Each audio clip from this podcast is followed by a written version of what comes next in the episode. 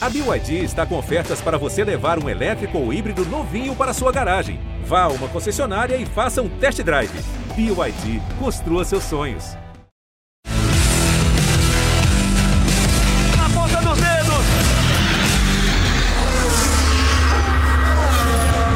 Hora de velocidade no GE.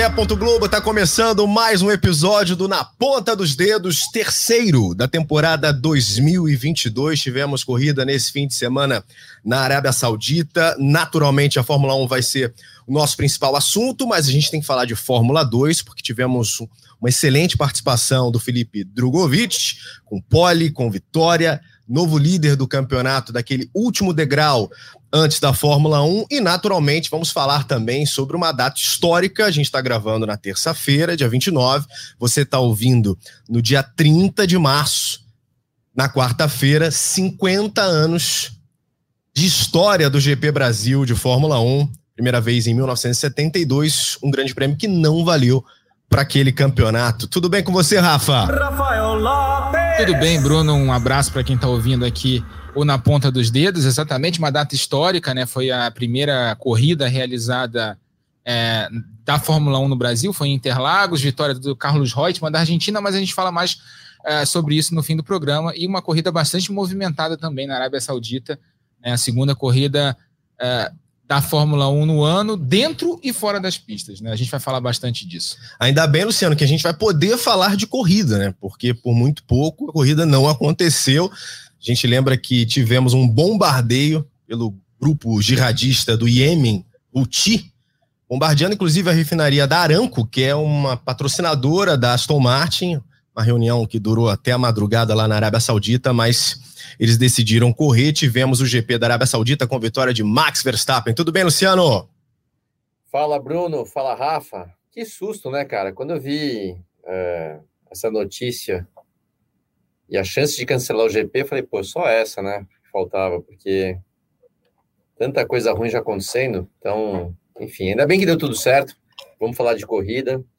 E foi, de novo, um baita GP, né? Então a gente vai ter. O papo vai ser bom hoje. Que saudade do meu parceiro olímpico. Tivemos narração dele no último episódio, agora ele está participando aqui com a gente também. Senhoras e senhores, Everaldo Marques, EV, uma alegria estar com você. A gente poder falar bastante de gasolina, de automobilismo. Tudo bem, EV? Tudo bem, Bruno? Pensei que a gente ia falar de surf, né? Pois é, pode ser também. Essa é uma notícia ontem que Fênin vai participar da etapa de Bells Beach. Você vai acompanhar oh. no Sport TV. Convidado, aposentado, mas convidado vai participar. E o Gabriel Medina Pois tá é, fora. mais uma vez o Gabriel Medina fora, né? Então, um abraço para você, para o Rafa, para o Butch, para todo mundo que está acompanhando a gente. Você e eu, né, Bruno? Tivemos a felicidade aí de narrar o surf nos Jogos Olímpicos e, enfim, foi, foi, muito legal, mas é muito legal falar de velocidade também. Eu confesso que eu tomei um susto com, com essa história da possibilidade de adiamento aí do de, de cancelamento da corrida, porque é, a, a, BBC né, disse que houve relatos do tipo, gente, é melhor não cancelar, senão a gente não sabe se vai ser fácil ir embora daqui, né? Então uhum. gerou uma, um choque em todo mundo aí, mas como disse o Burt, felizmente deu tudo certo e a corrida entregou mais um, um, bom espetáculo. A temporada começa muito divertida. A Arábia Saudita é de maioria sunita, né, Rafa? E esse grupo é xiita do Iêmen, bombardeando uma refinaria muito próxima ao local da prova. Naturalmente, todo mundo ficou com aquela preocupação: há segurança ou não para que a gente possa disputar um evento como esse? É muito próxima, a gente está falando de 10 quilômetros, é muito Sim. pouco, muito pouco espaço né, entre o bombardeio e o circuito montado lá nas. Quer dizer, construído na, na, nas ruas da Arábia Saudita, era uma, não existia nada ali, era uma, um trecho de areia, eles fizeram um circuito de rua e teve esse problema na sexta-feira, foi até tarde da noite a reunião, o Hamilton, claro, liderando ali a, a questão dos pilotos e chegou-se a uma, a uma posição de que os pilotos não queriam correr, mas aí, como disse o Everaldo, né, a BBC publicou isso e a gente não tem é, motivos para duvidar é, de uma empresa tão é, de tanta credibilidade quanto a BBC, né, a, a empresa de jornalismo estatal lá da Inglaterra, e eles soltaram essa na sexta-feira ainda, né, assim que terminou a reunião, e no sábado reafirmaram essa, essa posição, inclusive na, na transmissão em inglês da, da, do Treino Livre 3 da Fórmula 1, o Otmar Schaffnauer estava dando uma entrevista para os, eh, se eu não me engano, para o David Croft, pro Jenson Button e pro Anthony Davidson. Foram os três que estavam entrevistando. E o David Croft faz a pergunta. Ó, alguns pilotos falaram dessa questão de ter dificuldades de sair daqui. Aí ele dá uma gaguejada, assim, muito, muito suspeita e fala: ah, eu não ouvi falar nada disso. Quer dizer, houve sim essa pressão ah, e, obviamente, as equipes resolveram por correr. E logo depois, assim, coisa de minutos depois, os Houthis anunciaram um cessar-fogo de três dias porque tinham sido bombardeados na noite anterior, logo depois do ataque à refinaria. A Arábia Saudita contra-atacou, bombardeou lá o Iêmen, uma guerra que está durando já desde 2015. E aí eles ficaram sem comida para as tropas e tiveram que anunciar um cessar-fogo de três dias. Até, Luciano, para a gente fazer aqui de uma forma didática, né? já falamos dessa reunião que foi até a madrugada, vamos falar um pouquinho da classificação. Por conta da classificação, nós tivemos um carro a menos na corrida. Mick Schumacher não pôde correr, uma pancada forte do Mick. Passou até em observação no hospital aquela noite, mas está tudo certo com ele. A Haas está calculando aí um prejuízo de mais ou menos um milhão de dólares, mas eles vão conseguir correr com o Mick Schumacher na Austrália, Luciano. Pois é, cara. Até eu e o Rafa a gente gravou um vídeo depois da corrida, e eu lembrei sobre isso, né? Que a gente estava falando da, da vitória do Verstappen, uma corrida super legal, disputada tal. E eu lembrei dessa questão da, da segurança, né? Que a gente está falando de um, uma categoria que, óbvio, que a FIA tem participação nisso, em estar tá buscando melhoras é, nos carros para serem mais competitivos, para ter mais ultrapassagem, para ter isso, para ter aquilo, mas lembrando que a questão de segurança, a grande verdade é, né? Desde a morte do Ayrton, esse assunto ganha uma, a devida importância. A verdade é essa. É, eu, eu, costumo falar, é, Bruno, que é, se não fosse o acidente do Ayrton em 94, eu não teria sobrevivido ao acidente que eu sofri em 2001. E não é exagero, tá? É, os carros de antigamente não teriam chance de bater a 270 no muro e o piloto sair, né? Meio, meio estranho depois, mas sair pelo menos vivo. e então, quando você vê o Schumacher, e eu vou te falar, tava vendo a corrida com meu filho, meu filho, pô, papai, será que ele machucou? Eu falei, filho, não machucou. Ele tá bem. O máximo que pode acontecer é machucar a perna, porque a perna é a única parte do corpo que fica, fica solta, mas tenho certeza que ele tá bem. Então, você vê hoje, só de ver a pancada, você já sabe qual que é. Então, é, foi muito bom saber que ele tá, vai, ileso.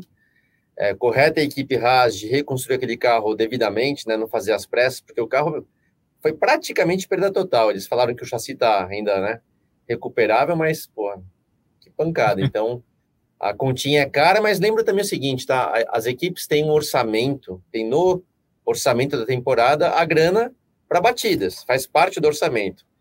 Mas lógico, quando você dá uma perda total na segunda etapa, a chance de bater mais, né, fica menor também. Então, eles vão ter que ter cuidado ali na raça, senão vai acabar, vai acabar a grana. vai acabar a grana para comprar pecinhas.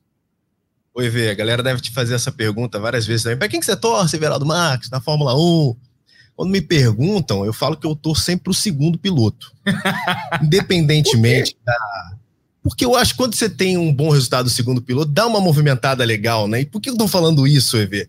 Porque depois de mais de 200 GPs, nós tivemos Finalmente uma pole position de Checo Pérez, o mexicano largou na frente. Tinha até chance de vencer a corrida, mas infelizmente para ele o destino não colaborou e ele fica com essa marca da pole position. Ver como é que você viu esse melhor tempo do Pérez superando o Max Verstappen. Você diria que não contaram com a astúcia do Pérez no sábado, Bruno? Pois é. então, Se você pode. É, então. Sim, você pode. Não, ele foi, ele foi, ele foi muito bem, foi, foi especial para ele conquistar aí a, a, a pole. Só que assim, tudo que deu certo para ele no sábado, depois não deu certo no domingo, porque assim, vai escolher mal um momento para parar, né? Mais é. que o Sérgio pega uma volta antes do Latifi ser patife de novo e dar aquela aquela estampada e safety car e tudo mais. Quer dizer, tá, assim, as, as coisas estavam sob controle ali para o Sérgio Pérez, largou bem e tal. Mas vai escolher mal, né? Assim, corrida tem disso, né? Tem. Dá para dizer que ele não teve astúcia? É, então, eles aproveitaram da nobreza dele no dia seguinte e aí ele parou antes e, e quebrou a cara. É, uma pena, uma pena porque assim ele estava muito forte para tentar para tentar ganhar a corrida. E mas já um, assim a, a, gente sabe o quanto os mexicanos são fanáticos por esporte de uma maneira geral, né? A gente acha que a gente é fanático aqui, mas, meu, o comportamento dos mexicanos beira a insanidade em alguns momentos. Seja no futebol, seja naquela luta livre é, meio, meio teatral.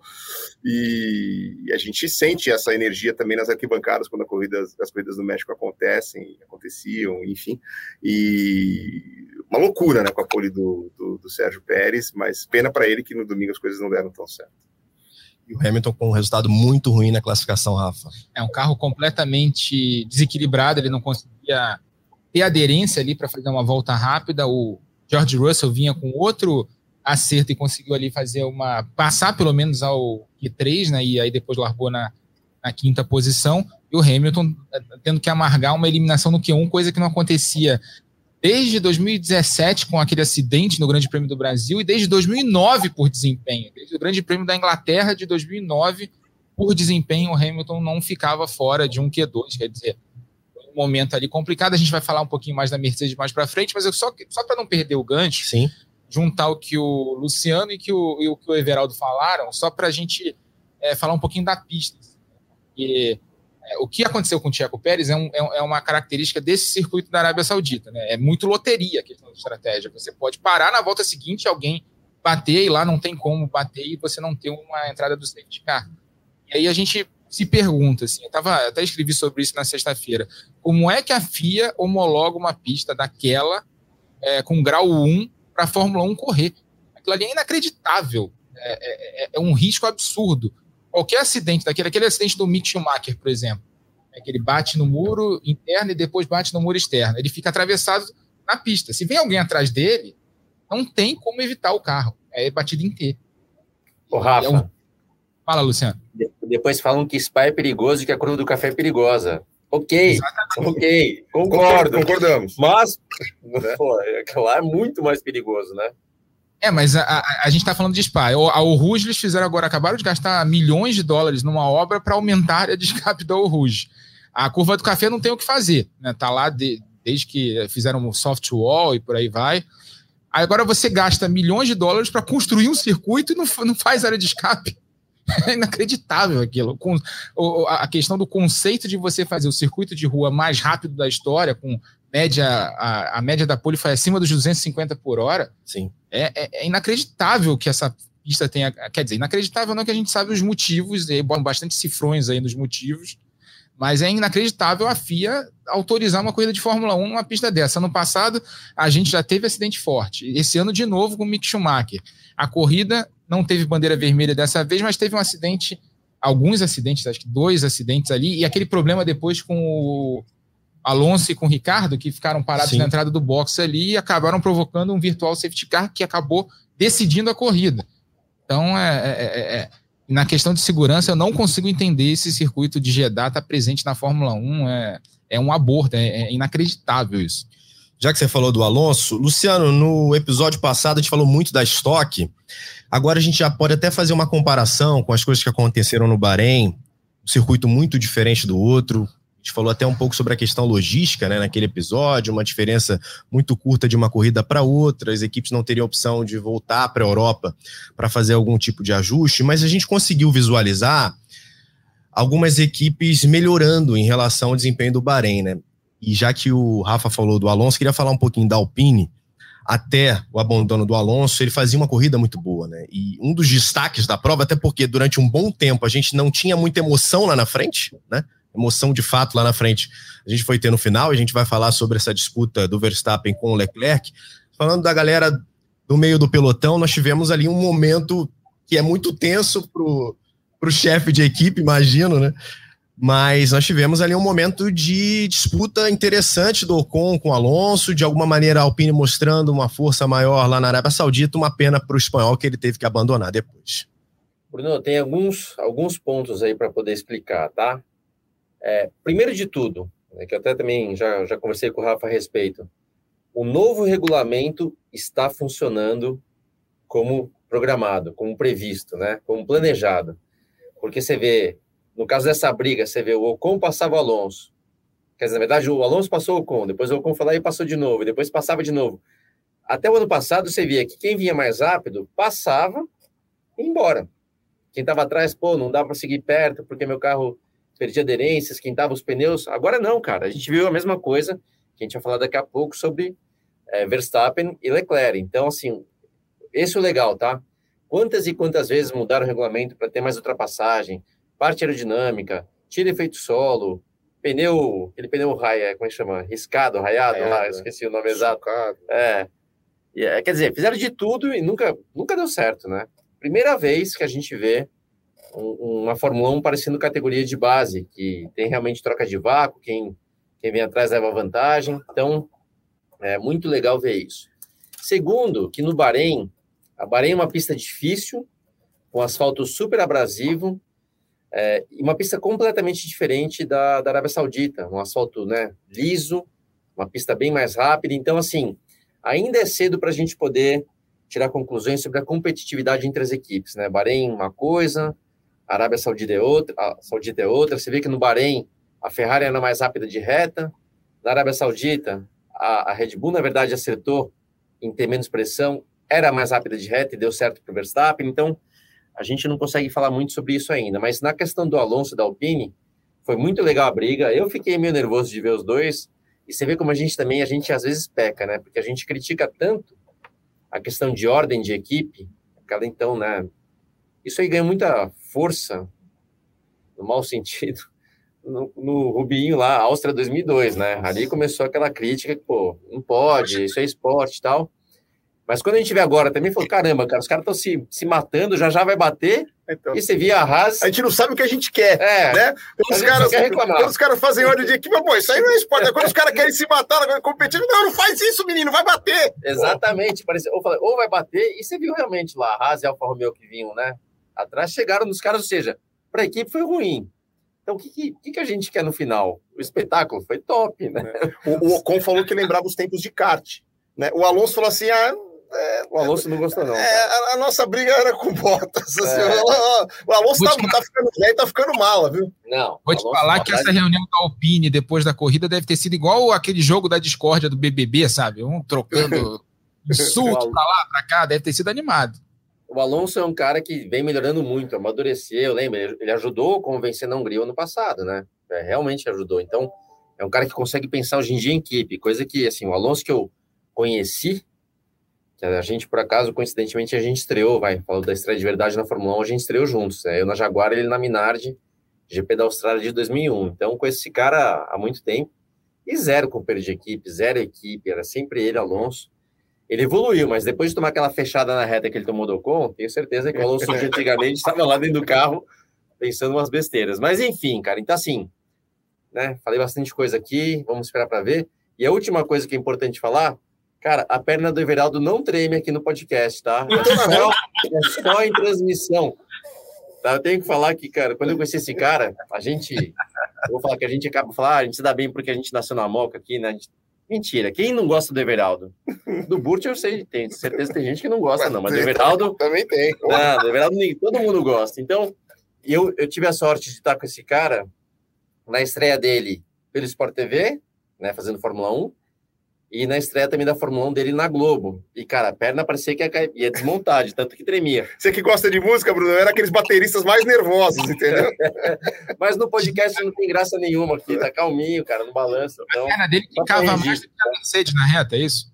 Hã? É, exatamente. É, exatamente. Vai lançar vai cabeça na reta. Só sobre essa história do, do, do Alonso e do Ocon, eu tenho um amigo que mora na Espanha, e ele assistindo a transmissão, né, pela TV espanhola, aí, assim, os caras é assim, a coisa mais pacheca do mundo é a transmissão espanhola da Fórmula 1 para os caras. Primeiro que eles chamam todos os pilotos pelo sobrenome, menos os espanhóis. Então é Carlos e Fernando, não é Sainz e Alonso, então é Carlos e Fernando. E aí, quando, tava, quando o pau tava quebrando entre o Alonso e o Ocon, os não, mas esse é muito perigoso. Esse é muito perigoso, vai acontecer. Vamos proteger o nosso menino aqui.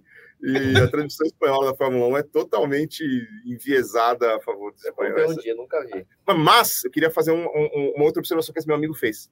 O Pedro de la Rosa é comentarista. Uhum. E ele tem algumas sacadas realmente incríveis. Diz que no Bahrein, ele sacou a, a cor do pneu ali na lateral falou assim: ah, esse pneu aí não aqueceu direito. Uma coisa assim, Caramba. sabe? Ele tem umas sacadas muito boas como comentarista, o Pedro de la Rosa. Eu conheço bem o Pedro, a gente foi é, adversários. Na verdade, ele acabou entrando na Jaguar. Tem uma, história longa, não, não é aqui para hoje, mas o que seria meu lugar, né? Uhum. E, e, mas a gente se dá super bem. É um cara legal.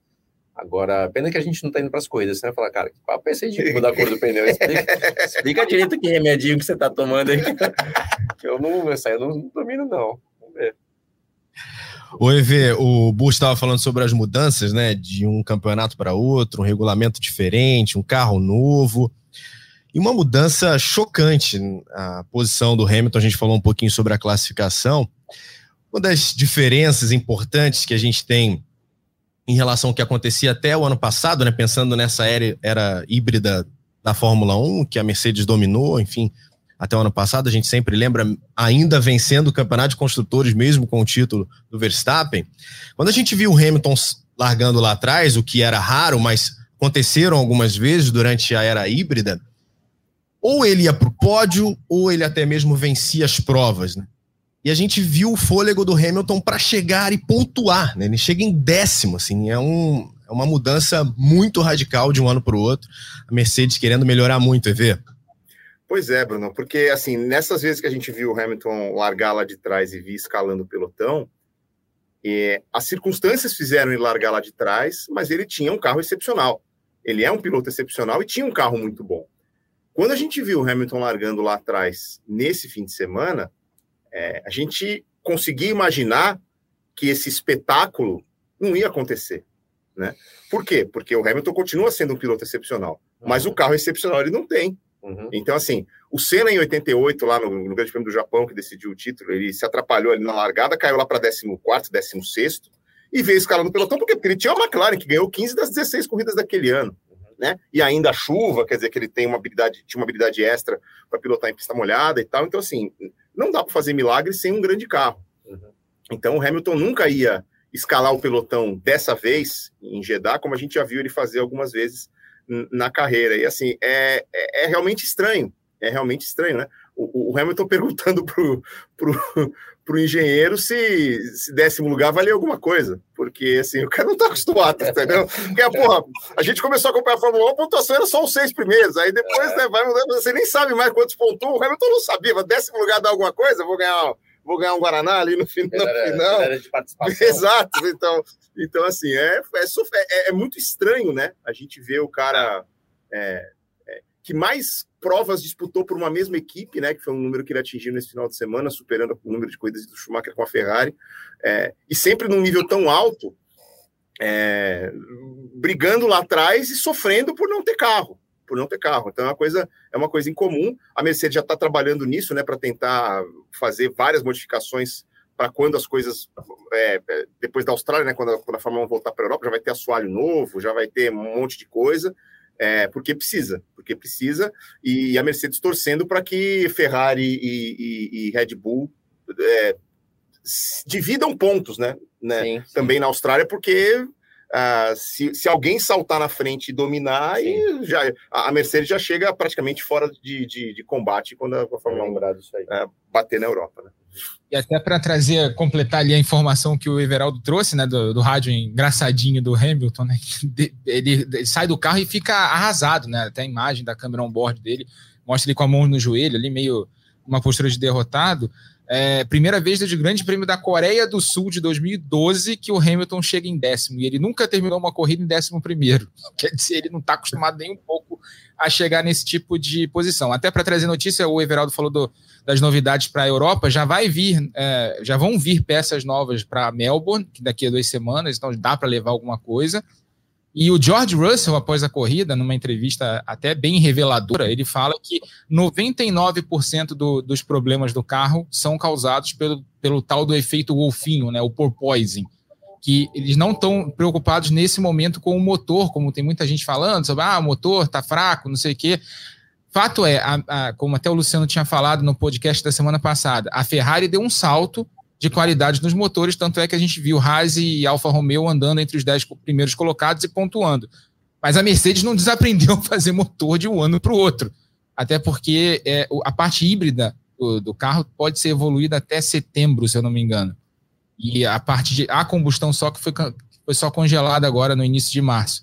Então, é, o que está acontecendo basicamente com as equipes de motor Mercedes é que a gente sabe que em ano de regulamento novo, ainda mais num regulamento que você tem a maior revolução é, em 40 anos, né, em termos aerodinâmicos, desde a saída do efeito solo lá em 82 e a volta agora, é, é muito fácil você errar o caminho, né? É muito é, às vezes você tem dois caminhos certos ou mais próximos do certo, mas você tem muitos caminhos errados e pelo que consta ali da, das avaliações ali dos engenheiros e tal, a Aston Martin errou o caminho, a Williams está tá no mesmo problema que tem, teve nos últimos anos, né? Não tem. E a McLaren tem, além dos problemas de freio que teve na pré-temporada, tem um carro que os pilotos elogiam a tocada, mas que não tem velocidade. Simplesmente não tem velocidade. Aquele carro confortável ali, mas que você não consegue é, tirar tudo dele. Problemas que acontecem também na Fórmula 1.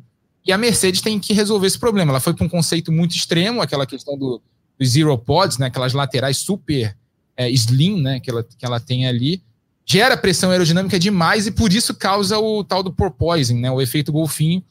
Eles estão tendo que andar com um carro muito alto para tentar compensar isso. Tanto é que é, nessa, nesse Grande Prêmio da Arábia Saudita, a segunda maior velocidade de reta foi do Hamilton. O, o, o Rafa e Bruno, o Rafa, vê se você consegue o contato do, do Hamilton, que eu explico para ele como é que você anda lá atrás na Fórmula 1. Quer décimo sexto, chegar em décimo. Passa aí para mim que eu vou dar um toque nele e explico direitinho como é que é, cara. Nós temos um especialista em auto-bullying aqui na equipe agora. a, piada, a piada da internet era essa, que o Russell se deu bem porque ele está acostumado a andar com um carro ruim. Ô, Burt. Oi. É, parece uma maluquice que eu vou dizer agora, né? Mas já que a gente falou do meio do pelotão, porque a gente tava do Hamilton e da é. Mercedes, né? Vamos falar lá da frente agora, né? Porque, de fato, a corrida durante um bom tempo não teve tanta emoção lá na frente, mas a parte final foi muito legal. E mais uma vez a gente viu uma disputa entre Verstappen e Leclerc. E para aproveitar a tua experiência, Luciano, mais do que falar de resultado agora, Verstappen venceu, como a gente já destacou. Queria que você falasse um pouco, na tua visão, como você avalia a tocada de um e do outro, porque a gente já fala do Leclerc há muito tempo, sempre foi uma esperança da Ferrari, só que a gente estava aguardando a Ferrari voltar a disputar provas de fato, né? Voltar a ser protagonista. Isso está acontecendo em 2022, então a tendência é que a gente tenha esse cenário, essa disputa entre os dois, bem presente durante essa temporada inteira. Que avaliação você faz do estilo de pilotagem de um e de outro? Muita gente fala do mental do Leclerc, da capacidade que ele tem tática, e o Verstappen, as pessoas relacionam mais ele à impulsão, ao cara ser muito agressivo. Você tem essa avaliação também, essa comparação entre os dois? Lembrando que a gente está falando de caras que é, disputam provas desde o kart, né? São contemporâneos. Bruno, é, eu acho o seguinte, ó vou tentar falar dos dois, mas eu vou falar no final o que eu acho que vai acabar acontecendo esse ano, diferentemente do ano passado. É, entre os dois, acho que são estilos muito parecidos, tá? Uma tocada mais agressiva. A gente vê mais agressividade, talvez, de volante do Verstappen do que do Leclerc, mas ambos têm uma tocada mais agressiva. Acho o Verstappen um cara mais completo, tá? Quando se fala aquele, ah, menos lado emocional, acho que não. Acho que o Verstappen é, tá, tá, tá no nível muito alto já, apesar da idade, eu, eu vejo ele com é, uma grande maturidade, fora aqueles momentos que dá, né, dá um, dá um, tilt, um tilt assim, ó. Liga o modo Yoss. É, manda ver o carro para cima, e o Leclerc, cara, não é muito diferente, tá? Se você vê algum, algumas movimentações de carro, aquela, por exemplo, a primeira vez que ele recuperou a posição do Verstappen lá no Bahrein, foi naquela segunda reta ali, depois da curva 3, né? É, ele manda o carro para cima na freada. Né? Tinha espaço, mas você vê que é agressivo. Por que, que eu tô falando que vai ser diferente do ano passado? O Hamilton não faz isso. O Hamilton é um cara num nível diferenciado de disputa. Ele não manda o carro para cima. Acabou batendo no passado, a hora que ele falou, tá bom, eu não vou mais tirar o pé, porque eu tirei o pé demais. E mesmo assim, lá em Abu Dhabi, você vê que ele podia ter forçado ali na última volta, de repente, para bater e ver o que acontecia. Cara, ele não manda o carro em cima. Então, desses dois aí, e não que eu tô falando que ele ah, tão errado, é estilo de pilotagem. Vai ter treta, é isso? Vai ter treta. Oba! Vai ter treta, entendeu? Gostamos! A audiência vai subir no podcast. É, é. Não, e assim, Ratinho! vai sair faísca, cara. Não, não tem jeito. E, e assim, não é por culpa, não. É porque a, a, pressão vai ser cada vez maior. Ah, começo de campeonato, né? Você ganha uma, ganha outra, vamos nessa. Tá cara. tudo, tá tudo bonito. É começo de namoro agora. É, né? tá é, tudo tá. bem. Um elogia o outro, dá tchauzinho, dá joinha, beleza, que legal. Né? Seria ótimo se fosse assim até final do ano. Mas é competição, né? Aqui todo mundo já, já viu bastante corrida. É, a pressão vai aumentar, a cobrança. Vamos lembrar que tem um negócio chamado também torcida e outro negócio chamado imprensa que vai botar lenha na fogueira. Imagina, nós não vai. fazemos isso.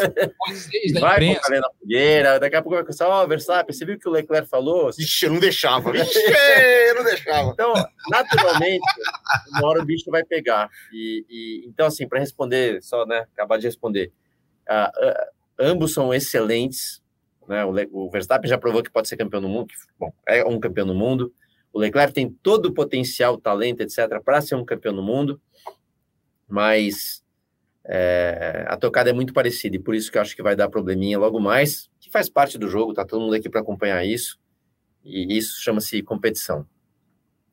Tem muitas maneiras, né, Vê, da gente olhar para essa disputa, falar de talento puro, caras que são fora da curva desde muito crianças, muito jovens. A gente pode falar de experiência dentro da Fórmula 1, que no caso do Verstappen é muito maior. E um aspecto interessante também, a Ferrari quis fazer essa mudança e conseguiu, tá voltando a disputar de fato as provas, é que o Verstappen tem não só uma maior experiência dentro da Fórmula 1 em termos de quantidade de corridas, né? Mas ele é mais experiente nesse tipo de momento de prova, né? Um cara que já desde o ano passado, pelo menos, já tinha vencido outras vezes, mas desde o ano passado, principalmente quando ele conquista o título mundial, ele de fato estava ali um campeonato inteiro disputando lá na frente. Então, eu imagino que na cabeça do piloto também esse componente possa fazer um pouco mais de diferença a favor do Verstappen, principalmente nesse início de campeonato. Até o Leclerc ter ali já uma certa quantidade de GPs, onde ele de fato está disputando a vitória. Na NBA, a gente tem uma situação que a gente chama de clutch situation, que são jogos em que o placar está no máximo cinco pontos. Uhum a menos de cinco minutos do final, né? A reta decisiva do quarto período ali com os times próximos. É essa situação que você desenhou para o Verstappen, né? Ele está muito mais acostumado com a, com a clutch situation do que, do que o Leclerc. E, e, a gente viu uma grande disputa no final de semana. O, o, Rafa mencionou agora há pouco que, que a Mercedes teve a segunda maior velocidade máxima né, da, da corrida. Eu estava dando uma olhada aqui. É, o Leclerc foi 14 km por hora pior do que o Verstappen na sua velocidade máxima. É uma diferença muito grande. O Leclerc 14. É, o, o Leclerc 14 km por hora mais coisa. lento do que o Verstappen. É muita é, coisa. Muita coisa. E, então, assim, é, foi incrível que ele tenha conseguido se manter na disputa ali até praticamente o final, uhum. com essa diferença tão grande. Né? Uhum. E, e, aí eu quero ressaltar aqui a, a, habilidade dos pilotos, porque assim, as coisas se transformam em todos os segmentos da vida e se transformaram na Fórmula 1. A gente vê hoje o tanto de eletrônica embarcada e o tanto de tarefa que os pilotos têm que fazer, com trocentos botões no volante, com gente falando no ouvido, com as informações do painel ali, o cara, além de, né, o cara não tem só que virar o volante, trocar as marchas, acelerar e frear. Ele tem que gerenciar um computador de bordo, ali é quase uma coisa da NASA. E com tudo isso, o cara ainda presta atenção na linha do DRS para oh. passar atrás, que é para poder usar a asa móvel na curva seguinte. Quer dizer, eu vou frear que não vai você, não, eu vou. Sabe? É impressionante a quantidade de coisas que um piloto de Fórmula 1 tem que gerenciar. lucidez, né? É, e assim, ter tudo muito claro ali. E, e, assim, tomando decisões em fração de segundo, porque é tudo em fração de segundo ali para eles, né? É, é, é, assim, eu, eu bato palmas, eu bato palmas para esses caras, porque realmente não é fácil. É, verdade. Rafa, tá começando o campeonato ainda a gente está aqui fazendo um prognóstico de que muito provavelmente essa vai ser a grande disputa. Mas o campeonato está só começando. Já falamos aqui dos segundos pilotos. Especificamente sobre Ferrari e Red Bull. O Pérez já estava com Verstappen na temporada passada. Quando o Pérez foi contratado, muita gente falou: pô, que legal, talvez seja uma grande sombra aí ao Verstappen, mesmo que todo mundo saiba que um é o primeiro e o outro é o segundo. Mas o Pérez tem muita experiência, é um piloto muito bom mas de fato não foi competitivo, nem contra o Verstappen, nem para disputar de fato o título ano passado. Como é que você vê o Sainz nessa história?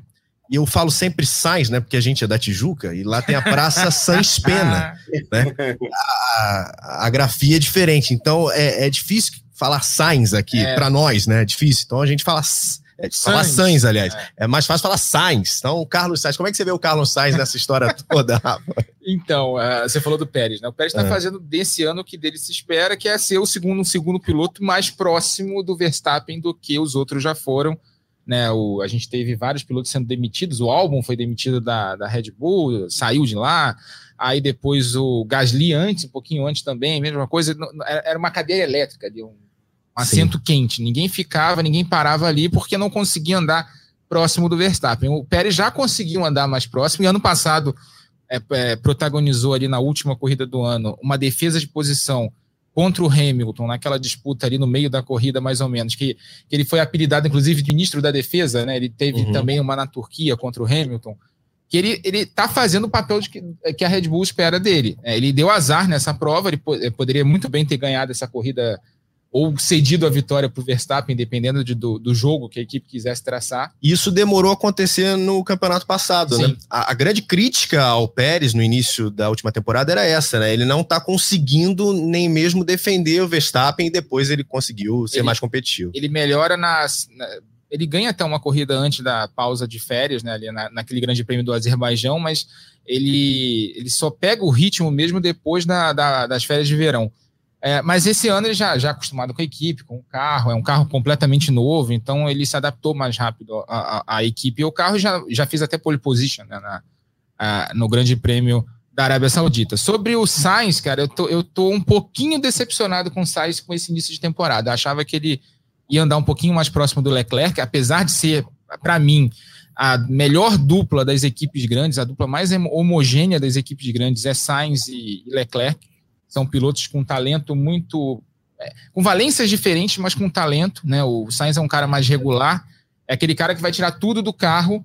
É, que você entrega um carro para ele, ele vai tirar tudo do carro. O Leclerc é o cara que vai além, né? Ele consegue ir além, mas nem sempre quando o carro tá, quando o carro não tá bom, como foi o caso do ano passado, que ele ficou atrás do Sainz no campeonato, ele vai conseguir se manter, manter motivado até o fim do uhum. ano para continuar pontuando.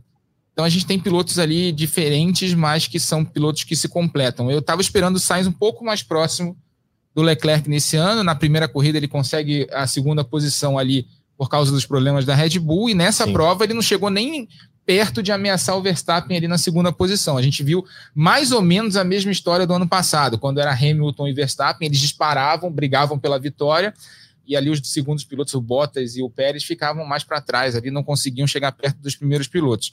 Esperava mais do Sainz desse início de, de temporada assim. E só para completar, só para trazer uma informaçãozinha legal sobre o Verstappen e sobre o Leclerc também, são duas informações, né? O Leclerc, é, depois da corrida, confessou que comeu uma mosca ali na saída do virtual safety car ele não mexeu na mistura uh, de combustível. Então manteve a, a mistura do, do, da, da hora do safety car virtual, que é justamente para economizar combustível ali naquele trecho. E por isso o Verstappen chega rápido nele e tem condições de atacar logo na sequência, né? E uma outra coisa também legal é o seguinte, né? A diferença do Leclerc para o Verstappen antes da entrada do virtual safety car era de 1.6. Quando sai da pista era de 1.4. Então o Verstappen não ganhou terreno ali. Só que o Verstappen foi malandro, foi inteligente. Ele gerencia muito bem o, o safety car virtual. Ele foi mais lento do que o, que o Leclerc nas duas primeiras voltas do, do safety car virtual. E aí, para dar uma esfriada nos pneus, e ele começa a aquecer os pneus e andar mais rápido do que o Leclerc, mas dentro do Delta, né, que é importante Sim. também se é, frisar isso, nas duas últimas voltas. Então, quando ele chega na. Quando é, finalmente ele, o, o, Virtual Safety Car é desativado, o, o Verstappen está com os pneus mais quentes e ainda está contando com o Leclerc com uma mistura errada. Então ele consegue atacar. É, uma, é um ponto forte do Verstappen, não é a primeira vez que ele faz isso. Tá dentro das regras, isso é, isso é muito legal, porque eu vi muita gente falando: ah, tinha que ter um botão lá, como é o limitador de, de box. Sim. Que você aciona e você fica ali na velocidade limite. Eu não, eu acho legal isso. Tá na mão do piloto ele gerenciar essa questão do Delta. Eu acho isso super legal. Numa época que a gente reclama que a Fórmula 1 tá muito na mão do carro, é muito carro, é o carro é isso, é o carro é aquilo você tem uma coisa ali que o piloto pode fazer diferença na, na sensibilidade dele de aceleração, né, de pensar a tática ali justamente no momento do, do safety car virtual. Então o Verstappen acertou nessa, nesse ponto e teve a chance de atacar o Leclerc na parte final da prova por causa disso. E essa história do Sainz, né, Burt, que o Rafa traz, tem muito a ver com aquela história de você não olhar só o resultado, né, mas você olhar o desempenho. Imagino que o Rafa esteja falando sobre desempenho e não de resultado, porque quando você vai olhar na tabela, o Sainz está muito bem obrigado, com dois pódios, né? Você também está nessa mesma linha? De alguma maneira você esperava mais em relação ao desempenho do espanhol? Na verdade, eu não esperava mais. Eu, eu, eu, falo o contrário. O ano passado ele me surpreendeu por ter andado muito melhor do que eu imaginava. Ele é um ótimo piloto, é um cara já com experiência, é um cara que tem uma leitura de corrida excelente. Ele ajuda os engenheiros, cara, a definir uma estratégia. Então ele realmente tem, tem muito mérito. Mas eu não esperava ele andando no nível do Leclerc o ano passado. Né? Acabar à frente do Leclerc no campeonato, eu apostaria dinheiro que isso não ia acontecer. O que está acontecendo esse ano era mais do que eu imaginava, tá? E ele mesmo tem falado que ele não tem se encontrado com o carro. Uma coisa que também é difícil, Bruno, de explicar é, é sobre essa questão de estilo de pilotagem. Às vezes você casa com o carro ou não. Você vê que até quando você fala da, da Red Bull, realmente, né? Você vê o Gasly, cara, tomava um segundo do Verstappen. O álbum tomava um segundo. E, pô, você põe o cara em outra equipe, o cara vai lá e volta a andar na frente, né? Então, assim, o Pérez mesmo ano passado, né, já andou melhor, mas levava também um belo fumo. Então, é, com essa mudança de, de regulamento, não é coincidência que o Pérez de repente está andando melhor. É porque o carro é um carro mais com uma com chamado range, né, com, com um nível de estilos diferentes que dá mais possibilidade para o piloto.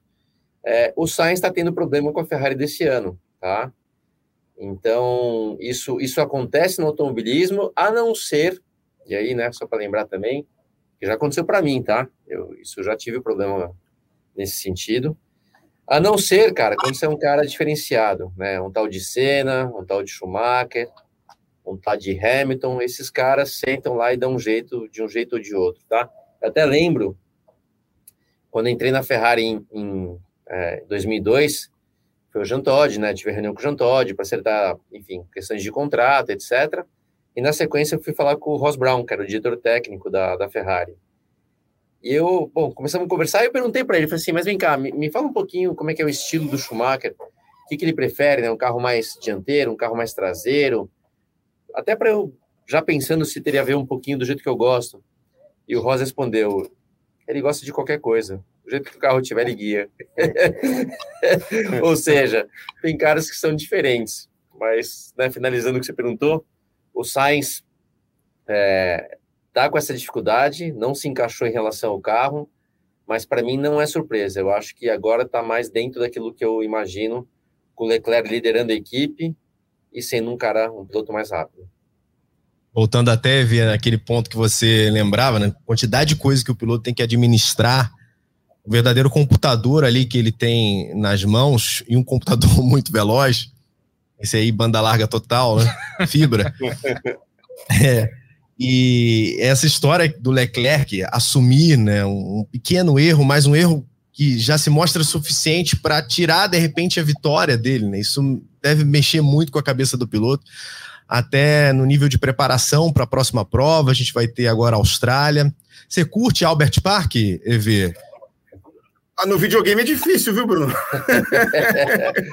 Mas tem razão. Então, o Butch, o Butch pode falar melhor que a gente aqui. No videogame é difícil, mas assim, eu tenho uma, uma relação afetiva com, com, com Melbourne, porque durante tantos anos foi a, foi a etapa de abertura da temporada, né? Então a gente ficava naqueles meses de ansiedade e tal, e aí chegava o final de semana de Melbourne, né? aquela coisa de. É, virar, uma, é, virar a noite acordado ou dormir e colocar o despertador para acordar um pouco antes. Já aconteceu de, é, na, minha, na minha juventude, reunir amigos em casa e fazer uma pizzada enquanto a gente esperava a corrida, sabe? Então, assim, eu tenho uma relação. Assim, quem, quem é fã de Fórmula 1, quem acompanha a Fórmula 1 há um pouco mais de tempo, né? Quem, os jo, não jovens, mas assim, é, nossa faixa etária para cima, tem uma relação com Melbourne que é que é bacana por causa de representar isso aí, de abertura de campeonato e tudo mais. Então é, é muito, é muito legal, é, é, é, meio nostálgico até. E vendo, não esconde, não esconde a idade, não, cara. Você é da época de Sydney também, que você acompanhava. É, Fala a verdade. É, tudo bem, mas a Sydney não é um assunto aqui, né? Mas, não, eu, não, não, mas, mas eu, assim, Adelaide, eu vi corrida em Adelaide. Adelaide, né? é. é, você né? acompanhava aí também, mas, cara. É... de Albert Park pra frente. Não, não, é. Na, na Indy tinha Surfers Paradise, corrida de Surfers Paradise e tal, não sei o que. É, só, já se então, entregou. Austrália, Austrália é mais, é mais assim, nas pontas do campeonato, né? nessa época de, de Adelaide e tal, era mais no final do campeonato. Chegava lá, é o campeonato já decidido e tal, era a última prova do ano. É Mas essa história, acho que me pega mais essa história de ser abertura do campeonato, porque é onde você vai despejar toda a ansiedade que você está aí há seis meses esperando as corridas voltarem. E aí, quando chega o final de semana de Melbourne, você vai lá e, pô, finalmente começa a temporada. Verdade. Mais afetiva do que gostar propriamente da pista, né? Ah, mas assim, às vezes tem corridas legais, né? Tem corridas legais, é uma pista que tem por, por, ser um traçado difícil, ela, ela, os pilotos erram muito, ou erravam muito, né? né bate forte. Bate, tem umas pancadas fortes ali. Então, assim, gera corridas. Assim, eu, eu vou passar pano para Melbourne, entendeu? Porque é, acho que tudo, tudo que tra traz para a gente de felicidade preencher o nosso coraçãozinho com, com o início de temporada, mesmo que as corridas não fossem excepcionais, eu tenho lembranças boas, assim, memórias boas de Melbourne. E, e só para trazer até, a, a, gente falou isso no, no vídeo que a gente gravou para o GE, né, Luciano? Tem mudança na pista de Melbourne para esse ano. Eles deram uma melhorada lá para tentar aumentar as ultrapassagens, acabaram com uma das chicanes, aí fizeram, alargaram algumas tomadas de curva. A esperança lá dos organizadores é que melhore a corrida, né? As últimas corridas com os carros antigos, né, antes dessa, dessa mudança de regulamento, é, tinham sido bem monótonas, sem tantas ultrapassagens, então eles alteraram a pista para ver se dava certo. E Melbourne voltando a receber Fórmula 1 depois de dois anos por causa da pandemia da Covid-19, né? Não recebia desde 2020, de 2019. 2020 e 2021 a gente não teve corrida na Austrália. É verdade. Diga, Burt. Não, não, falar a verdade. E tô aqui brincando com o EV, mas eu, eu, eu também tenho um pouco disso que ele está falando, tá? De Austrália ser diferente. E sobre o que o Rafa falou, tomara que eles acertem, tá? Porque lá, na verdade, o problema é o seguinte: o asfalto é de baixa aderência, vamos lembrar que lá é um parque, né? Como se fosse uma pista de rua. Tipo Montreal, assim, também. Isso, exatamente, exatamente. E pista de baixa aderência e relativamente também tem umas ondulações que atrapalham, mas o que mais atrapalhava a ultrapassagem é que as retas não são tão longas e antes de ambas as retas, na entrada da reta do box ali é uma curva relativamente já rapidinha, que o carro tem a tendência de sair de frente. Então, você está atrás de alguém, sai mais de frente ainda, aí você não consegue a, a, a, proximidade e a reta é relativamente curta. E na outra, na reta oposta, que é um pouquinho mais longa, a, a curva anterior é um, é um S de alta, que também, para fazer embaixo do carro que você quer ultrapassar, é muito difícil. Então, é, joga tudo contra né, a ultrapassagem. Vamos ver se eles conseguem dar um jeitinho nisso. Se não, enfim, vamos ver o que acontece. Fórmula 1 vai para a Austrália, mas a Fórmula 2, Rafa, só volta em Imola. E a gente vai falar da Fórmula 2 porque tivemos um grande resultado do Felipe Drogovic, do de Maringá, paranaense. E o Felipe conseguiu pole, conseguiu vitória e assumiu a liderança do campeonato, que é o último degrau antes da Fórmula 1. Tudo isso por uma equipe média, né? A MP Motorsport, que foi a equipe que ele estreou na, na Fórmula 2 há dois anos né, ano passado ele correu na Virtuose, que é uma, é uma das equipes principais da categoria, e não se acertou ao longo de toda a temporada. Voltando à MP, parece que é um casamento que funciona lá, ele com os engenheiros da equipe holandesa, e novamente ele consegue um grande resultado, a pole, depois o terceiro lugar na primeira corrida, né, beneficiado por uma desclassificação, é uma corrida tumultuada, cheia de safety car, que quase não teve corrida, inclusive no sábado, e no domingo, uma atuação dele dominante, né? Ele, ele liderou até o momento do pit stop, depois, quando voltou ali à pista, teve um ritmo bom de corrida, não foi, não foi ameaçado em momento algum da prova, venceu a corrida e assumiu a liderança do campeonato, até com uma vantagem bastante significativa, se eu não me engano, 11 pontos de vantagem sobre o segundo colocado. Quer dizer, já consegue ali uma gordurinha nesse início de campeonato. O que ele tem que fazer nesse ano é basicamente o que ele fez nessas duas primeiras etapas, né? Lá no Bahrein e também na Arábia Saudita. É quando não dá para vencer, que foi o caso do Bahrein, pontuar bem. Foi um quinto e um sexto lugar é, nas duas primeiras corridas do ano. E agora conseguiu um resultado totalmente fora da curva. É dificílimo na Fórmula 2 você pegar um dois pódios na mesma, na mesma etapa. E ele conseguiu um terceiro no sábado, uma vitória no domingo. É um piloto que a gente tem que ficar de olho, já tinha mostrado talento na primeira temporada. mas tem aquele problema, aquele velho problema dos pilotos brasileiros ali na beira da Fórmula 1. Falta é, patrocínio, falta investimento para ele dar o salto para a Fórmula 1. Se fosse só por desempenho, né, Burtia? A história seria outra, não só com o Drogovic, mas com vários exemplos que a gente teve, não só de brasileiros também.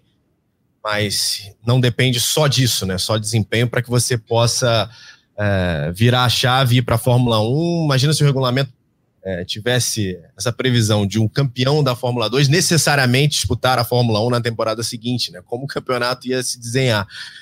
Mas o Drogovic, de alguma maneira, mostrando a força, ele falou um pouco também sobre a comparação com o desempenho no Bahrein, e na opinião dele, o carro não estava tão forte, tão bom. Mesmo assim, ele conseguiu pontuar lá, né? Ele teve uma quinta posição, uma sexta posição. É um início de campeonato bom para o brasileiro, Burt. Vamos lá, Bruno, isso aí é um assunto que não é que existe uma regra, tá? Mas tem pontos de vistas é, diferentes e eu vou te falar, fazem sentido, né? É difícil, por isso que eu falar, é difícil você ter uma conclusão do que, do que realmente funciona. No caso dele, é, eu, eu vi, na verdade, a corrida do sábado, eu vi que ele está com um carro e um ritmo de corrida muito bom, ele estava mais para trás e veio se recuperando, e, e, cara, é, vou torcer muito por ele esse ano, mas tem problema, tá? E aí, o que eu vou falar, não que seja regra, não é também, eu não acho que a, a maneira de você chegar à Fórmula 1 seja via patrocínio, tá? Por quê? Vou pegar, por exemplo, o Felipe Nasser, excelente piloto, cara talentoso, que chegou na Fórmula 1 mostrando que acelerava muito lá pela Sauber e tudo mais, mas tinha os patrocínios aqui, é, Banco do Brasil, Petrobras, etc. E o dia que acabou né, o patrocínio, ele perdeu o lugar na Fórmula 1.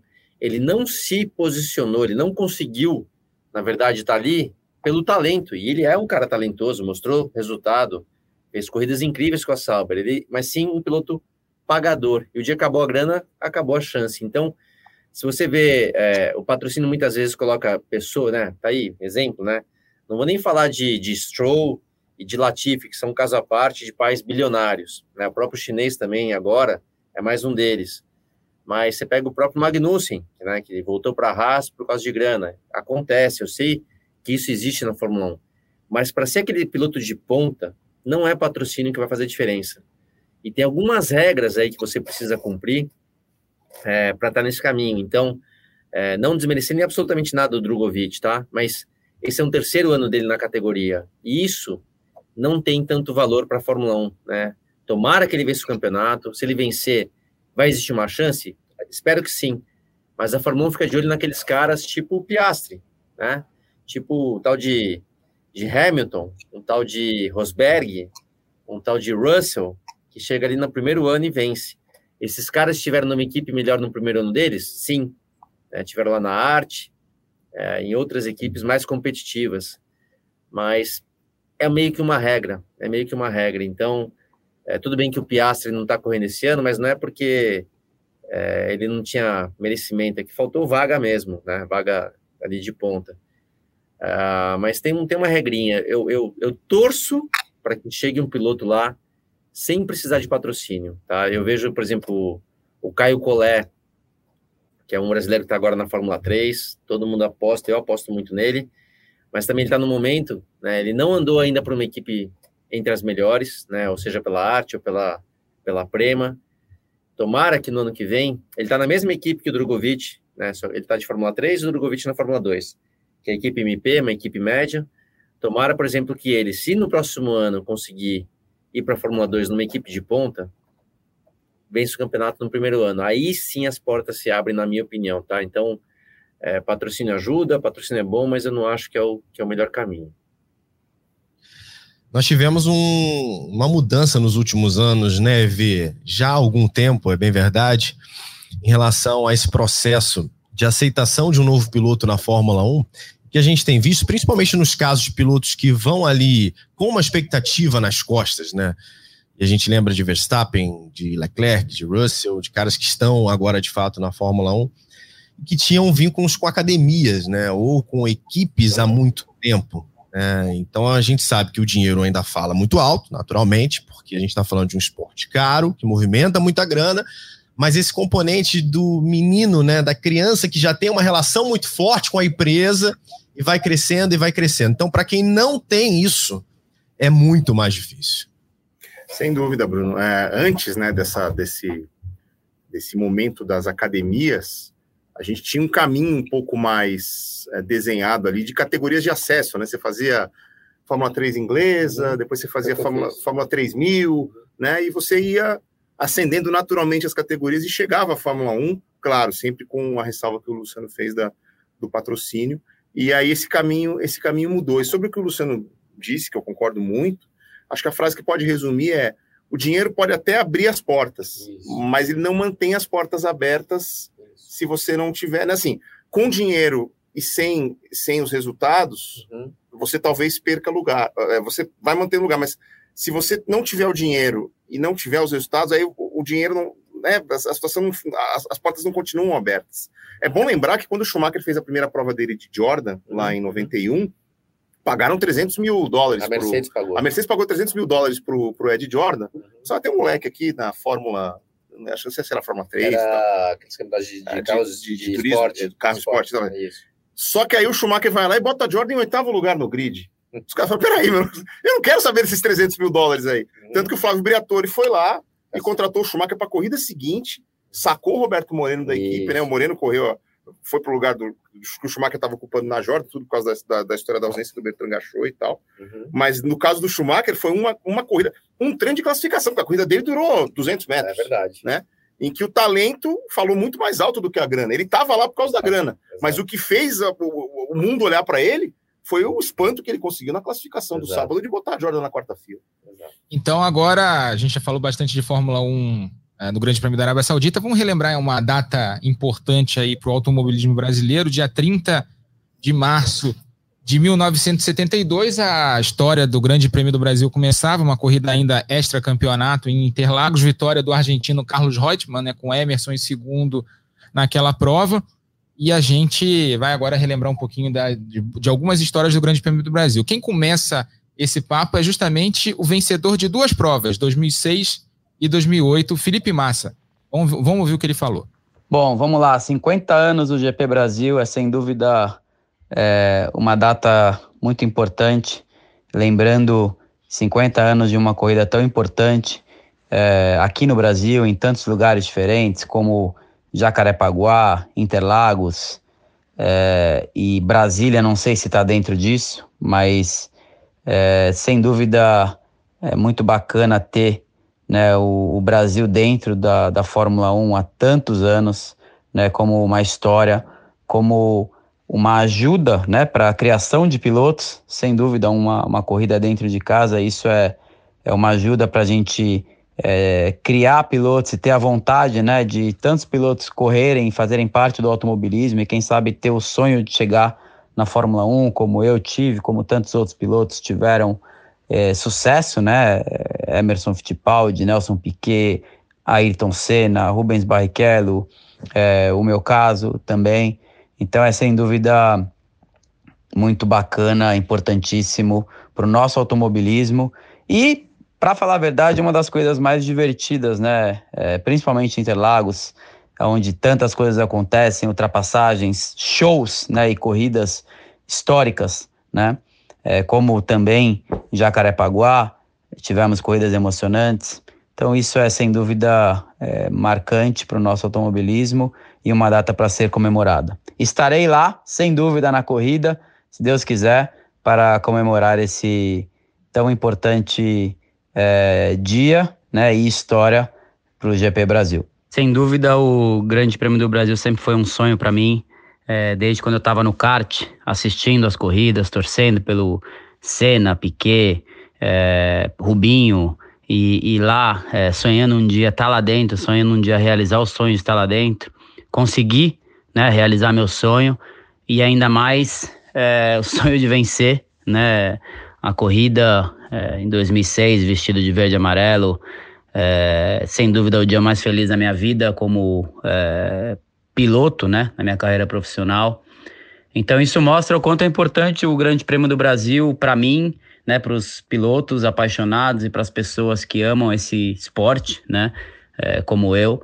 e isso, sem dúvida, foi a, o sonho para mim de estar lá, quem sabe um dia, e tive a chance de estar lá durante é, 15 anos correndo, né, de Fórmula 1, e, e a chance de vencer mais de uma vez, duas vitórias, é, o brasileiro que mais chegou no pódio é, no Grande Prêmio do Brasil. Então isso para mim é, é um, uma realização, né? E, e sem dúvida é, tenho só que agradecer por isso e por existir esse grande prêmio. É o Felipe Massa, né, falando um pouquinho sobre as vitórias dele, né? Ele que era para ter três vitórias, né? Em 2007 ele cedeu a vitória para o Kimi Raikkonen ser campeão do mundo em Interlagos. Ele podia ter vencido 2006, 2007, 2008, mas acabou tendo que ceder a vitória para o Kimi, companheiro de equipe dele, né? E aí vamos falar um pouquinho das histórias aí do Grande Prêmio do Brasil. Luciano, conta uma história tua aí da tua relação com, com Interlagos, com o Grande Prêmio.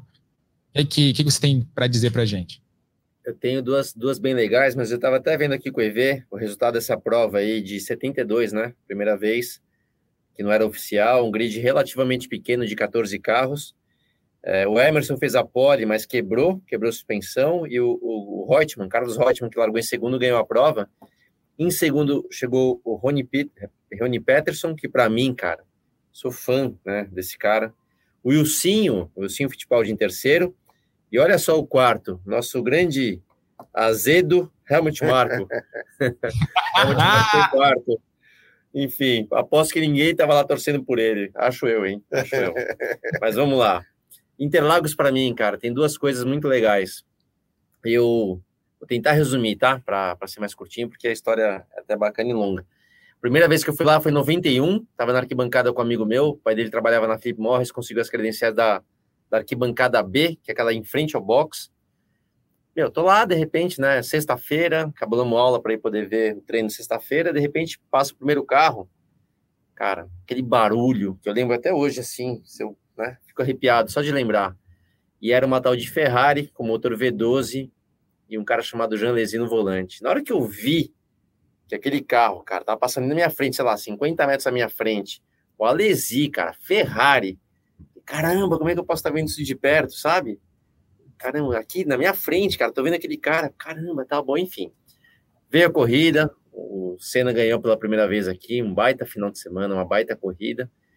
E e dez anos depois, isso aí foi, no, foi né, acho que foi abril, pode ser abril daquele março. ano. Março, ah. tá. Março de 91, né? Eu nem de kart eu andava ainda, eu comecei a andar de kart no final de 91. Dez anos depois, cara, chegou eu na Fórmula 1, quem é meu companheiro de equipe? Tal do Jean Lézy. No ano seguinte, o que acontece? Me contratam para pilotar na Ferrari. E eu sempre falo, né? Se alguém chegasse para aquele moleque da arquibancada e falasse, ó, fica frio, cara, daqui 10 anos você vai estar lá dando pau na Lesi, Ferrari vai estar te pagando para você guiar esse carro. Eu ia falar, velho, o que você fumou, cara? Esquece. Impossível, né? Mas para a gente ver como a vida, né? O mundo é redondo, como as coisas acontecem. Então, eu tenho essa lembrança é, muito forte de Interlagos que, né? Eu vou guardar e também eu, eu quando eu corri, né, o GP Brasil em 2001 pela Jaguar, que também eu estava ali no grid, eu lembro, né? Eu nunca fui muito de ficar pensando nisso, mas eu lembro uma hora que eu estava ali no grid, que eu acho que eu desci do carro para ir no fazer lá o pipi stop e olhei para aquela bancada bem em frente onde eu tinha sentado nesse dia, né, em 91. Falei, caramba, cara, tô aqui, sabe? Então, é, sempre vai ter lembrança boa, fora as vitórias que a gente viu, né? Do Senna, para mim, que foi sempre especial. Óbvio que né, já o Felipe, a gente narrando aqui as corridas, acompanhando as vitórias dele. Então, Interlagos é um lugar especial e, e uma pista que, mesmo que não tenha né, uma vitória brasileira, um piloto brasileiro, corridas fantásticas, né? Que aconteceram e acontecerão nesse circuito. Então, é um baita de um GP. E tem história proibida, é, Everaldo Marques? Não, não é proibida, não. É só uma, uma pequena burlada é, porque eu, eu, eu consegui, eu fiz a única viagem de helicóptero da minha vida num GP do Brasil.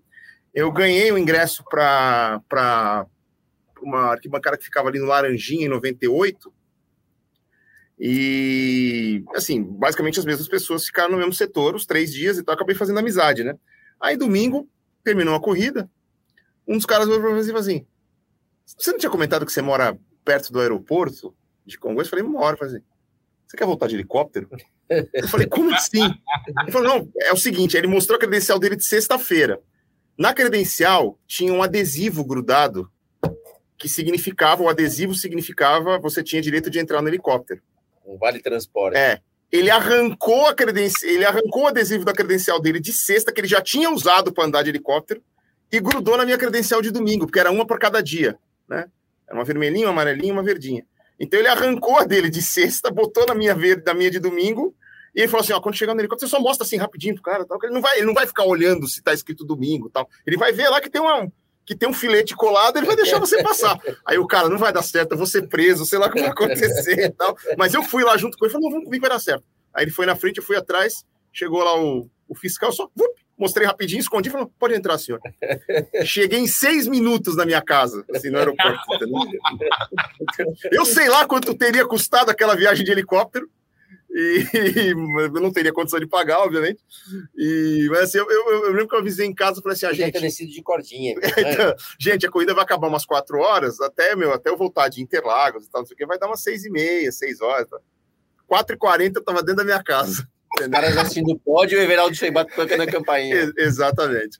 Agora, fora isso, né, que eu, é, as corridas de, de, de, Interlagos são, são sensacionais. Os pilotos adoram Interlagos, né? Mesmo quando a pista não tinha as melhores condições. É, eu me lembro de uma entrevista do Yardo Trulli lá no início dos anos 2000, assim, eu adoro aquelas ondulações, entendeu? A gente chacoalha mais do que a Mercedes vai chacoalhar daqui 20 anos, né? Mas vamos pular, vamos pular, vamos pular, vamos pular. Os caras pulavam e adoravam, pulavam e adoravam porque é um circuito muito seletivo que permite corridas é, sensacionais, então é, é, é, demais. E assim, eu tenho as lembranças da, da galera da minha, da minha faixa etária, assim, de do Nakajima fechando o bico do Senna em 90, quando o Senna estava três dias e meio na frente do segundo colocado, uhum. e o Senna não ganhou. A vitória de 91, que, putz, eu assisti uma televisãozinha assim de 5 polegadas, porque a minha TV queimou você na tava, véspera. Você estava onde? Eu estava em, casa, ah, em casa, mas a minha TV tinha queimado na véspera. Tinha dado uma chuva, pico de energia, a TV, bum! Eu tinha a televisãozinha pequenininha, aquela que vinha com o rádio acoplada. Sacanagem. É, então eu vi preto e branco no meu, eu acho desse tamanho assim, a vitória do Senna Interlagos. É, e outras coisas. O Rubinho largando a primeira fila com o Jordan, o Rubinho com a corrida na mão em 2003, aí a Ferrari. Nossa senhora, eu, eu tava de repórter naquela corrida, então assim, putz. Falei, cara, eu vou chegar no Rubinho cercadinho, vou dar um abraço nele, não vou perguntar nada. Eu falei assim, dá um abraço aqui, porque, pô. O cara foi né? doída. Foi, foi doída demais. Então. As histórias folclóricas do, do Moreno saindo com o carro para pré-classificação e aí volta com a alavanca do câmbio na mão. Aí eu já não lembro se era Andréa Moda, se era Eurobrum, se era Colônia. Ele ganhou um monte de porcaria, né? Infelizmente. É, é, então, então assim, o Interlagos é, de, é, é, demais, né? É demais. Interlagos é demais. Jacarepaguá, acho que a, a, lembrança mais antiga de uma coisa de Fórmula 1 que eu tenho, assim, claramente, é aquela dobradinha Piquei Senna em Jacarepaguá em 86. Né? Então, assim, pô, a gente tem uma, uma relação especial com o GP do Brasil, todos nós. Né? História de geração, né, Rafa? Você botou o áudio do Massa. Fico pensando, a galera que tá ouvindo a gente, muita gente não teve a oportunidade de ver o Senna, né, ou era muito jovem, e acaba tendo, naturalmente, como maior lembrança, esses dois momentos do Massa. E a galera que é ainda mais jovem, né, que talvez não tenha conseguido acompanhar tanto também as vitórias do Massa, vai ter o que aconteceu ano passado, por exemplo, com o Hamilton, como a grande memória em Interlagos. Sem dúvida, acho que as, as, as lembranças vão se renovando, né? Eu estava ouvindo o Eve e o, e o, Luciano falando sobre as lembranças deles. Eu lembro da minha primeira vez no autódromo, e foi Jacarepaguá, 89, o último grande prêmio da, do Brasil no Rio de Janeiro naquela última arquibancada ali da curva sul, né, que, entra, que era depois da reta oposta, entrada para o miolo, mas tinha um negócio muito legal naquela época que se chamava teste de pneu. Então a Fórmula 1 vinha para o Rio de Janeiro em fevereiro, né, auge do verão carioca, aquele calor absurdo, e passava o mês inteiro aqui testando pneu. Então a gente Rafa, tinha. Fala, Rafa, são parentes, né? O calor era importante, aquele asfalto Brasil era importante, mas a mulherada na praia também era muito importante para eles, né? Vamos falar bem a verdade, lá no Rio de Janeiro, né, cara? Os caras, todo mundo queria ir para a praia, todo mundo queria sair à noite, não sei porquê, né? Mas enfim, desculpa. É, outros, outros tempos, né? Outros tempos. E, e não, era legal porque é, eles ficavam um mês aqui no Rio de Janeiro e, e, e aí você via, ia nos boxes, tinha, era mais fácil você entrar nos boxes na época, então Eu que era moleque, 5 anos de idade, recém-apresentado para a Fórmula 1, tinha visto a temporada de 88 com a minha mãe e tal, passei o mês inteiro em Jacarepaguá. Passei o mês inteiro entrando lá no box, vendo cena de perto, Piquet de perto, aí o Mansell, e depois na corrida, né, o, teve aquele acidente na largada, o Senna acabou perdendo o bico, não conseguiu ganhar a corrida, mas ganhou o Mansell com primeira, uma primeira vitória de um carro com câmbio automático na Fórmula 1. Foi uma corrida legal também. Pódio do Gugelmin, né, naquela, naquele ano, terceiro lugar do, do Maurício Gugelmin. Foi, foi, foi, uma, foi uma corrida legal. E depois, cobrindo Fórmula 1, acho que meu primeiro ano em Interlagos foi 2006, mas o ano que eu lembro mesmo foi 2008, né? Que foi a, Sim. A, a, acho que o grande final de campeonato da história da Fórmula 1, incluindo o ano passado. Eu ainda acho que 2008 foi mais legal, né, por tudo que envolveu ali, toda a forma, todo o enredo como foi, né, na, faltando 300 metros para acabar a corrida. Mas aquele ano foi muito legal, porque a gente, traba, a gente trabalhava no GE, no GE na época, né, a equipe muito reduzida, então a gente tinha que se virar lá. Então, eram três pessoas na equipe. Um foi para o box do. Foi, foi, acompanhar o Massa, eu fui para o box do Hamilton, né, porque pra, como, eu, como, eu, acompanhava mais de perto, né, para fazer a parte em inglês, e aí a outra pessoa foi cobrir o resto, né, os outros, os outros pilotos e tal, fazer em torno, é, repercussão de daquela disputa de título. E eu entrevistando o Ron Dennis lá de cara, o Ron Dennis dando sorriso de orelha a orelha, nunca tinha visto o, o Ron Dennis sorrir na vida, né, então estava na vida com o título do Hamilton, depois é, no, no, no, no box do, da Ferrari, deu tempo de pegar a entrevista do Felipe ainda depois da corrida, é, foi muito legal. E 2016, que foi a primeira despedida do, do Massa, né? Aquela imagem da bandeira do Brasil. Acho que eu nunca chorei tanto na minha vida no autódromo naquele dia. Foi a, a, a, última corrida, que não foi a última corrida do Felipe. Depois o, o Felipe Nasser né, levou a, a Sauber né, sem trocar os pneus para chegar na zona de pontuação e salvou a, a Sauber. A Sauber ia quebrar com aqueles pontos, ela conseguiu o, se salvar lá no Mundial de Construtores. E debaixo de chuva, foi Interlagos em estado puro aquele ano, foi muito legal. Gente, queria agradecer muito vocês. EV, volte sempre, viu? A gente fala muito, Bruno. Estão expulsando a gente aqui, né? Por isso que eu tô encerrando, né? Eu tô olhando aqui, a gente tem um cronômetro. Tá tendo a pressão aqui. É uma hora e dez de programa, é isso mesmo, Rafa? É uma hora, uma hora e dez, é. Se botar, botar essa, essa trinca aqui que tá do meu lado, pode, pode botar aí para duas horas que vai ter papo bom, cara. Isso aí não é problema, não. Vamos. É só ter tempo. Evi, obrigado, Sempre viu? Um prazer, amigos.